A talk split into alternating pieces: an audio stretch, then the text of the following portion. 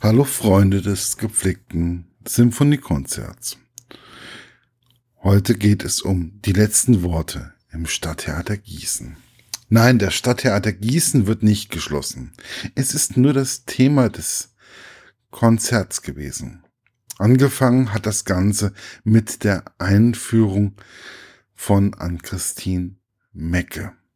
Ich denke, dass es sicherlich nicht die letzten Worte vor einem Konzert waren und noch viele folgen werden. Sie erklärt vieles zu den Stücken und lenkte das Augenmerk der Zuschauer auf das, was einen erwartete. Sie erzählte einiges über Josef Haydn und die sieben letzten Worte unseres Erlösers am Kreuze. Ich hatte vorher mal wieder keinen Blick in das Programm geworfen. Und als sie sagte, dass es da sieben Teile a zehn Minuten Länge gibt, hatte ich echt Angst. Wie lange der heutige Abend denn dauern würde. Vor allem, da ich ja noch Dimitri Schostakowitsch hören wollte, bekam ich ein wenig Angst. Aber die war auch gleich beseitigt, nachdem sie sagte, dass nur zwei Stücke davon gespielt werden. Sie hat noch etwas über das Stück erklärt und ganz ehrlich, ich bin schon wieder neugierig. Ich glaube, bei mir werden die letzten Worte unseres Erlösers am Kreuze sicherlich nochmal komplett in den nächsten Tagen oder Wochen den Weg zu meinem Ohren finden. Die zweite Komponistin, die am heutigen Abend zu hören war, war Sophia Gubai Dulina. Das Stück nennt sich sieben Worte für Violin, Violon, Cello, Bajan und Streicher. Es ist ein Werk der Zwölftonmusik und ganz ehrlich, diese Art von Musik war in der Schule nicht mein Freund und im Alter werden wir auch sicherlich keine Freunde mehr. Aber Frau Mecke hat auch da meine Sinne in eine Richtung geschoben, die sich sicher, die ich sicherlich so nicht gefunden hätte, wenn ich nicht die Einführung mitgenommen hätte aber dazu gleich mehr. Denn bei der Einführung ging es auch um die Symphonie Nummer 15 A-Dur Opus 141 vom vorhin schon genannten Dimitri Schostakowitsch. Und auch da wurde der Blick darauf gerichtet, dass, die letzte Symphonie, dass es die letzte Symphonie von Schostakowitsch ist und dass man dies auch diesem Werk anhören könnte oder kann. Und genau deswegen wurde es in den Zyklus des heutigen Abends mit aufgenommen. Frau Mecke hat echt ausführlich erklärt und gut besprochen. Und auch mal einen kleinen Lacher oder Schmunzler mit eingepackt. Und das finde ich gut. Sie hat auf einen kleinen Fehler ihrerseits im Programmheft hingewiesen und nicht gesagt, das war Person X oder Y, was mir doch sehr imponierte. Solche kleinen Fehler können ja schließlich auch passieren. Genau so etwas mag ich. Ich sage ja auch an der Arbeit immer wieder, dass mir Fehler passieren. Und oft genug passieren sie mir auch hier auf dem Blog. Klar, schaut meine sehr gute Freundin Heike immer wieder darüber. Aber Fehler passieren nun mal, wenn man arbeitet. Wie hat mein Opa immer gesagt, keine Fehler machen, nur die, die nichts machen. Kommen wir zum, nun zum eigentlichen Konzert. Wobei, da muss ich noch etwas loswerden. Bitte das nächste Mal die Einführung weniger lang oder weniger interessant gestalten, damit man sich vorzeitig rausschleichen kann. Achtung, das meinte ich mit Ironie. Es führt sonst zu einem kleinischen, kleinen logistischen Problem. Selbst bei den Männern auf der Toilette musste sich etwas gesputet werden. Aber man kam doch noch pünktlich in die Vorstellung.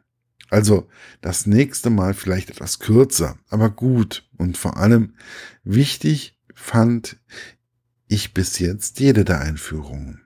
Deswegen wollte ich auch keine Minute verpassen. Die zwei Stücke von Haydn, die Einf Einleitung und das Erdbeben, war wirklich gut zum Reinkommen in den Abend. Es war schön anzuhören und irgendwie doch schon oft gehört. Vor allem um die Osterzeit kommt dies häufiger in Funk und Fernsehen. Aber es war auch wichtig, denn ohne etwas zum Aufwärmen des Gehirns und der Ohren wäre bei dem Stück von Sophia Gobay Dulina tota-, ich total überfordert gewesen. Ich hatte, ich hätte, glaube ich, abgeschaltet. Und dies lag sicherlich nicht an den beiden Solisten.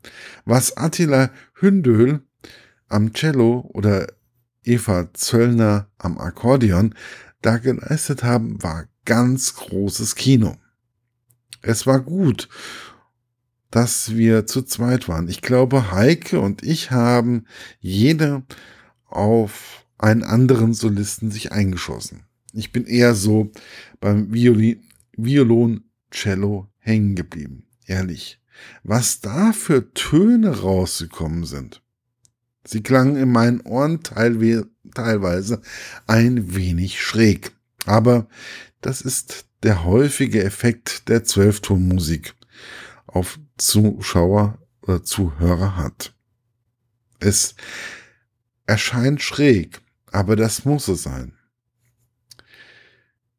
Dieses gefühlte Chaos hat sehr klare Regeln. Es wurde mit so einem Feingefühl gespielt, gespielt. Und ja, man hat es gemerkt.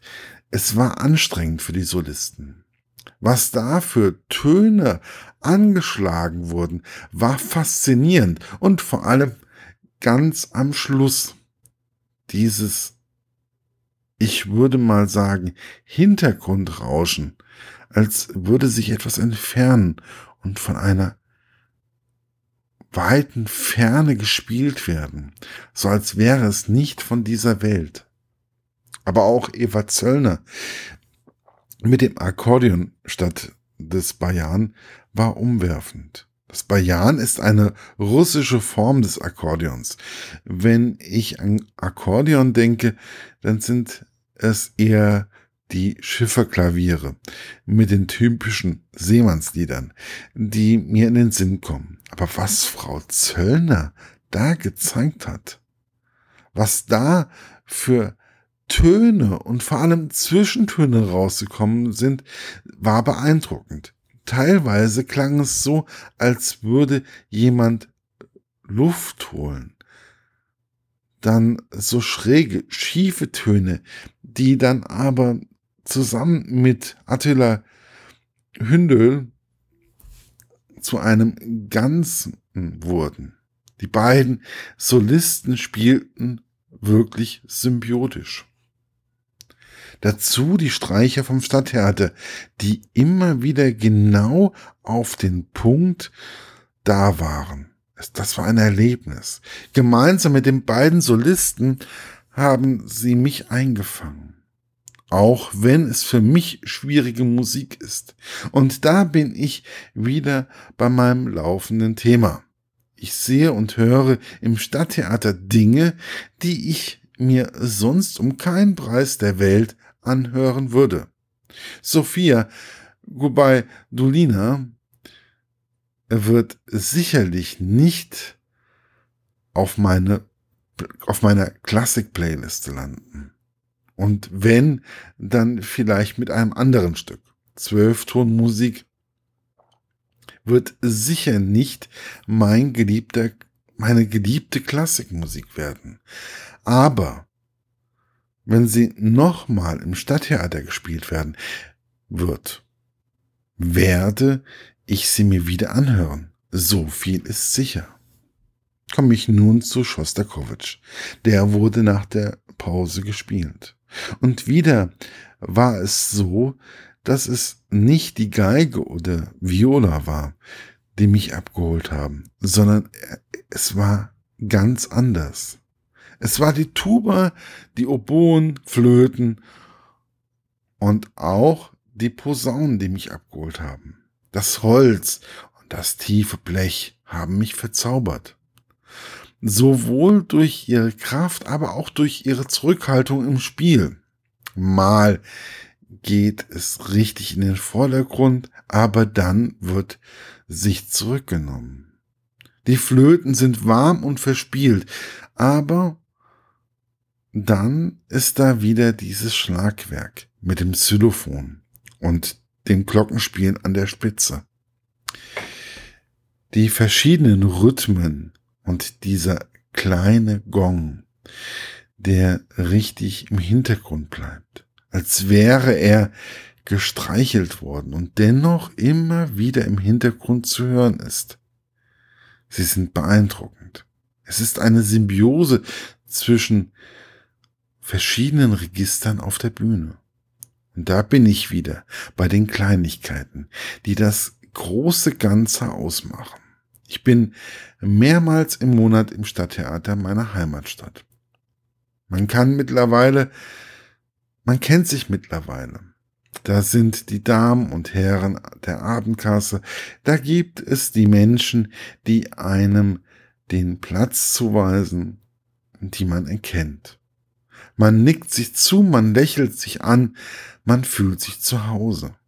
Ich bin klar der Meinung, geht in euer Theater vor Ort oder wo immer ihr in eurer Nähe ein, The ein Theater gibt. Besucht es. Seht euch das Programm an.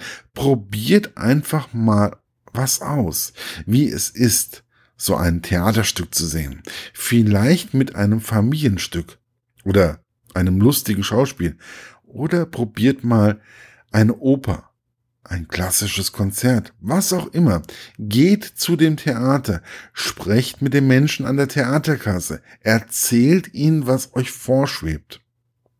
Und ich kann euch sagen, seid freundlich und höflich zu ihnen und sie werden euch gut beraten. Wenn ihr dann im Theater seid, lächelt den Mitarbeiter mal an und sie werden euch auch anlächeln. Ja, hätte ich vorher gewusst, was mich mit bei Sophia Gubaidulina erwartet, ich hätte vielleicht dann doch gesagt, ich kann nicht. Aber jetzt bin ich froh, dass ich es gemacht habe. Wie wäre es? Wagt es auch und lasst euch mal auf klassische Musik live und direkt verzaubern. Wie immer, schaut euch um, nehmt es wahr. Genauso wie bei Büchern bringt, also birgt es viele Emotionen, die man so nicht erwartet hat. Bis bald, euer Markus von literaturlaunch.eu.